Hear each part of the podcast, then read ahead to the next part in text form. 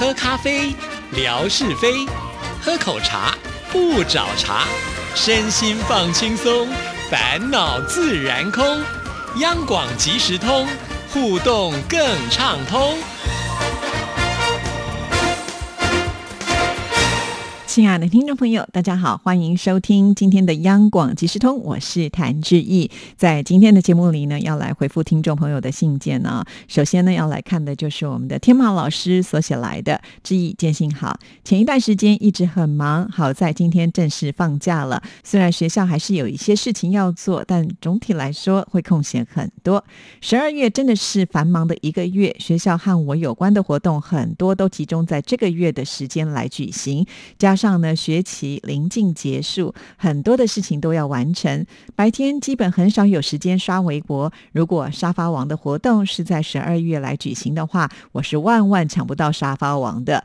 但是我现在忙得差不多了，之意可以安排第二次沙发王的比赛了，哈哈。好，先到这儿哈，因为我们的沙发王呢现在放假有空了，赶紧给志毅写信啊，这是我非常开心的一件事情。其实我觉得当老师就是这个好处啊，就是时间上呢，呃，就是会跟着学生可以一起放假。虽然好像呢在放假期间，呃，老师还是会有一些行政职的工作必须要到学校去，但是呢，总比就是平常在上课的时间呢会来的稍微轻松一点吧。毕竟我觉得现在教育孩子啊也不是那么容易的。一件事情，早年呢，我觉得当老师是很威风的，因为所有的家长呢都是很挺老师的。也就是说呢，呃，到学校去都跟老师讲说，我们的小孩如果有不乖的话，你尽量处罚吧，哈。可是现在时代不一样啦，甚至呢，呃，教育单位也都会规定啊，老师不可以体罚学生啊，所以导致呢，现在学生都很有自主的想法，甚至呢，对于老师的这个指导不是那么喜欢，回去告状啦，还有家长呢会到学校去找老师的。所以啊，现在呢，要当一个好的老师还真的很不容易啊。那老师呢，也是要跟着这个时代的改变呢，要去修正一些这个教学的方式啊。所以也是要精益求精的。那我觉得这一块呢，在我们的天马老师看来，好像胜任有余啊，所以也是挺厉害的。好，那说到了呃，希望志毅能够办这个第二届的抢沙发王的活动。其实我相信，不只是天马，还有凯文，还有很多听众朋友都是希望志毅能够呢来举办抢沙。发的哈，因为到现在为止呢，第一个来到知意微博的人，还是会习惯性的写“沙发”这两个字。每一次看到的时候，我就觉得特别有温馨的感觉哈。非常的谢谢听众朋友。其实如果能够每个月办沙发王，多好嘞！那这样子呢，我都不用担心我的微博的这个呃这个数据统计呢会有不好的成果出来啊。因为毕竟呃只要一抢沙发的话，我觉得那个热度自然就会起来啊。但是啊，这个心有余而力。不足哈，听众朋友也应该知道，像是呢，现在只已经进入到一个如火如荼的阶段了，因为呢要放年假，好，那年假的这个过程当中呢，是大家可以休息嘛？那我们如果要休息的话，呃，还是得先把工作给做完，因为毕竟啊，这个放假并不是真正的放假，而是呢，呃，在这个放假期间，大家还是可以听得到节目。那我们怎么样来做这个节目呢？就必须要在前面的时间稍微的呃这个浓缩一下哈。赶紧的赶工，呃，把这样子的一个成品制作出来，这样子呢，我们才能够安心的放假。所以每一年呢，这个过年前呢，我都会有焦虑感。之前也跟听众朋友分享过了，都会有一种啊，怎么办，好忙好忙的感觉啊。所以，呃，在这个当下呢，我就真的没有办法来举办抢沙发王的活动，因为听众朋友都知道嘛，抢沙发的话，我就必须要准备很多的沙发贴文让大家来抢。大家也都知道啊，在抢沙发王的时间，我还要不定时哦。不能够让大家呢一下就猜出来我什么时候发文啊，所以变成我有很多的时间是必须关注在微博上的。那现在呢就比较没有办法有这么多的时间呢来玩这样子的游戏啊，所以请大家见谅哈，一定要等到稍微这个时间比较允许的时候呢再来玩这样的游戏哈。因为上次呢我们举办的是第一届嘛，所以呃很快的应该会有第二届，就请大家期待喽。好，那我们继续呢再来看天马老师的信。不过呢，看志毅的微博，现在的对手又增加了几个，比如王秋玲、水流新阳等等。特别是王秋玲，很多都是第一时间抢到沙发，反而霞总因为开了餐馆，估计是特别忙吧，沙发抢的少了。在这里祝福霞总生意兴隆，同时也希望霞总百忙之中也要抽空来到志毅的微博抢沙发，毕竟是发起抢沙发的三人组的成员，这个荣誉也要维护。还有 Live 拉萨也要加油哇！你看我们这个呃天马老师啊，就是不一样哦，会觉得呢，既然是一个发起人，就有责任哦，希望能够维护像这样子的一个活动的精神。非常的谢谢我们的天马老师哦。不过天马老师也发现了，现在呢也有一些强劲的对手哈，比方说秋林哈，真的是很厉害。当然，我想因为秋林这个时间呢是诶稍微比较空闲一点点呢。如果等到了春天的话，我看秋林也应该是忙的没有时间来抢沙发了吧哈。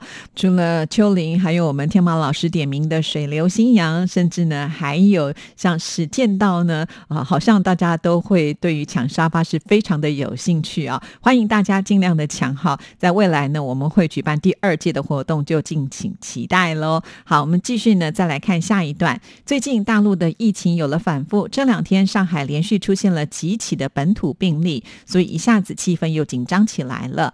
原本到了这个时间点，朋友们会有很多的聚会，但是现在都取消了。特殊时期，大家都很自觉的克制自己，不给防控疫情添乱。我觉得天马老师说的真的是很对哈，不只是在上海了，像在台湾最近也出现了这个本土的疫情哈，所以呢，大家也是呃要特别的小心。那原本呢，像这个时节，也就是我们在呃很多公司行号办尾牙的活动，可是今年呢啊，几乎所有的这些公司的尾牙都取消了，包括像我们央广也是如此啊。宁可呢，我们现在严谨的来防疫，总比呢出现漏洞，让这个疫情呢再度的蔓延下去来得好嘛？哦，好，我们再来看下一段。今天我打了新冠疫苗的第二针，算是完成了新冠疫苗的接种。下午奢侈的睡了一觉，目前自我感觉良好，没有什么特别的反应。约二十多天前，上海的教师开始可以登记打疫苗，自愿报名，没有强制性的要求。但总总的来说，老师们的意愿并不是很高，大约只有四分之一的老师。报名打疫苗，可能那个时候上海还没有什么疫情吧。我们打的是北京产的疫苗，是灵活疫苗。据说这种疫苗的安全性是比较高的，但具体的效果是怎么样，现在还不知道。天马老师的动作是很快的啊。那其实老师呢，先保护好自己，才有办法去照顾学生嘛。所以我觉得这是有必要的啦啊。好，我们再来看下一段。按目前的情形，今年整个寒假估计又要在上海过了，因为出上海要上报说明原因，而且没有特殊的原因是不能够出上海，并且出了上海之后回来要自我隔离十四天，要做核酸检测。习惯了每一次寒暑假都要外出旅游，接连几个假期都不能够出去玩，确实有点难过，但也能够理解。毕竟老师要面对这么多的学生，万一感染了，这么多的学生，还有学生的家庭都要受到影响。看看世界上其他的国家的疫情那么的严重，大陆好不容易呢控制的不错，我们没有做什么的贡献，最起码应该要顾全大局吧。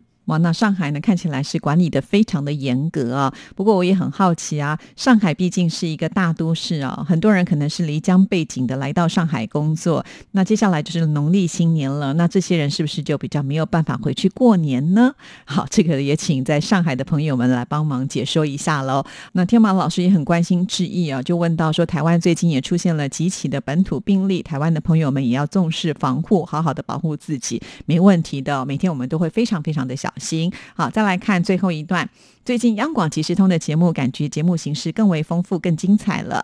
比如专访工程部任经理、新节目主持人涂杰等等。特别是专访任经理，志毅事先在微博上征集了大家想要问任经理的问题，请来任经理回答。通过这样的形式，我们了解了很多平时很难接触到有关于广播的知识，这是一个很好的尝试。个人觉得可以在以后的节目经常使用。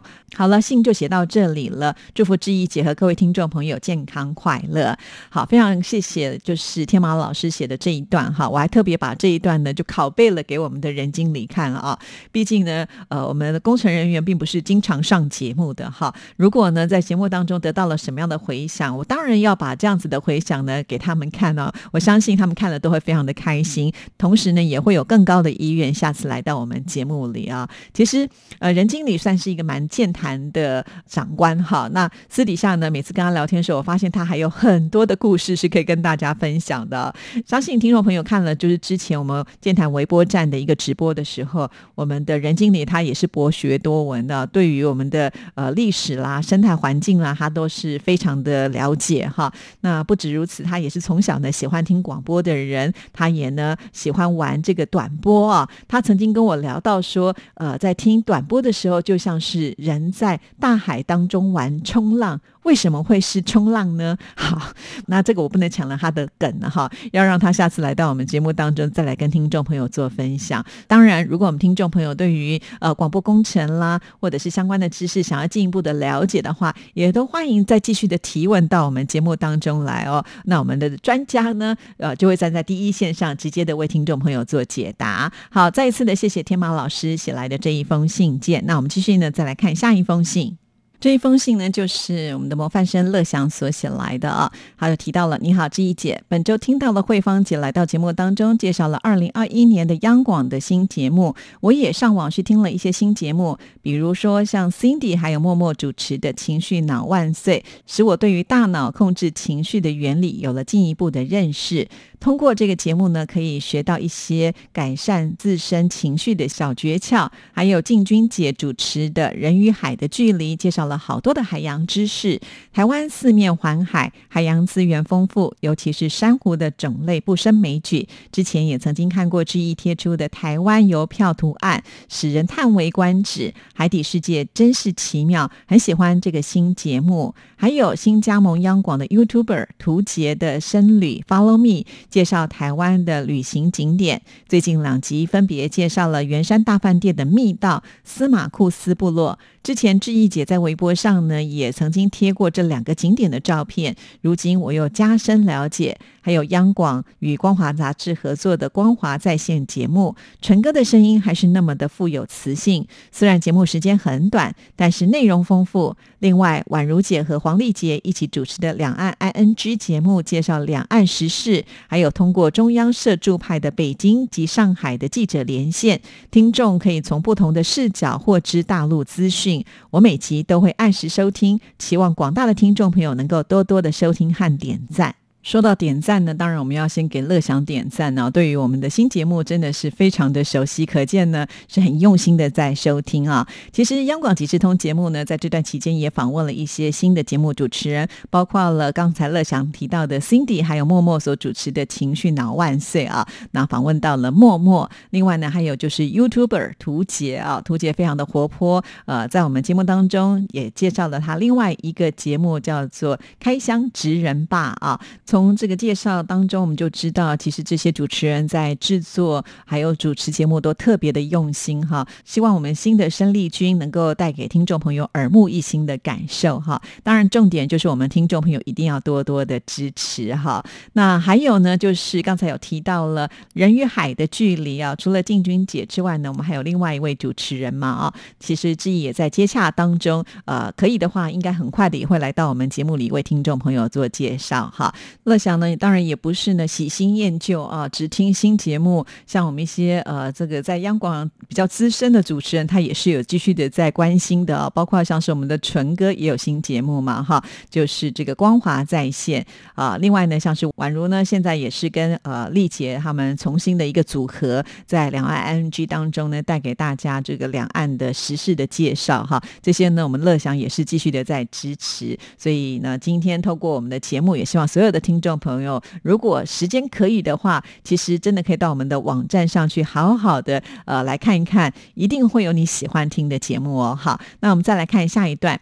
上次在志毅姐的微博当中看到了广州大元帅府的照片，建筑雄伟壮观，充满历史感，使我仿佛也走入了那一段烽火岁月。国父孙中山曾经在这里建立了陆海军大元帅大本营，领导革命，巩固了广东革命的根据地，为后来北伐奠定了基础。当时全国爱国青年从四面八方汇聚在广州，还有非常著名的黄埔军校。广州现存的民国历史建筑好多啊，希望将来能够到现场去参观，缅怀伟人的风采。我觉得乐祥就是一个求知欲很高的人哈，不只是听节目，像是志毅的微博呢，他也都是有细心的在关注哈。那尤其我们的听众朋友，呃，从博物馆传来的照片的话，哇，那乐祥呢，他那个发掘知识的本领呢，就显现出来了，会贴好多好多的内容啊，这个帮我们补充说明。所以其实啊，听众朋友有仔细看志毅的微博，我相信啊，这个知识量会大幅的 增加哈。所以呃，再一次的谢谢乐祥，也让志毅呢每次能够在数据统计的时候，因为乐祥啊，我的成绩呢就可以往上攀升一些了。谢谢。好，那么再来看下一段。前两天看到志毅姐分享了央广附近的步行路线：圆山大饭店、台北故事馆、台北市立美术馆、台北电台，好多标志性的建筑。当天阳光也特别的灿烂，鲜花盛开，风光明媚。随着农历新年的临近，台北也走出了漫长的雨季啊。等到春天来之后呢，我也好想再来一趟短途的旅行。祝福志毅姐开心愉快。好的，非常的谢谢乐祥的信啊。呃，其实我觉得在台北的冬天呢，很讨厌的就是下雨啊。我相信听众朋友都听过孟庭苇的一首歌曲《冬季到台北来看雨》啊。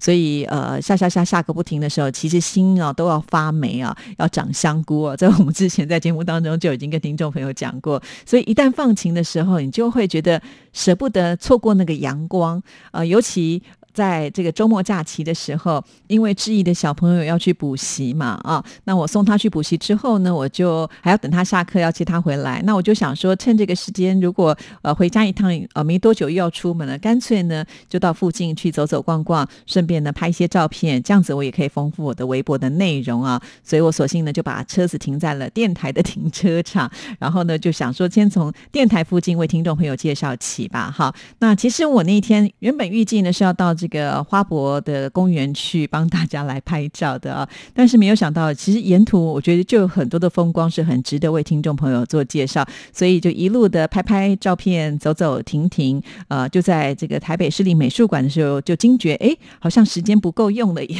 必须要回程了啊。当天我是用走路的方式啊，这个当然也要归功之前去呃爬这个剑潭山呢，现在呢走路已经走出了一定的一个呃耐力度了哈，以前可能呃会觉得。说啊，要走这些路我可能撑不下去，但现在我觉得这对我来讲已经是小意思了哈。啊，这个山都能够爬上去，走平路当然更是没问题的喽哈。不过也就是因为经营微博跟听众朋友互动，常常看到听众朋友的一些提问之后，我发现我现在在看我周遭的景点的时候，已经不再只是一个生活在台北的人，反倒是呢比较像是一个观光客的角度哈，或者是站在我们听众朋友呃，如果来到台湾会想要看到什么样的景色这样。子的一个心情来拍照，突然之间就发现真的有太多太多的东西可以做分享啊！甚至呢，当我走回电台的时候，在央广的停车场。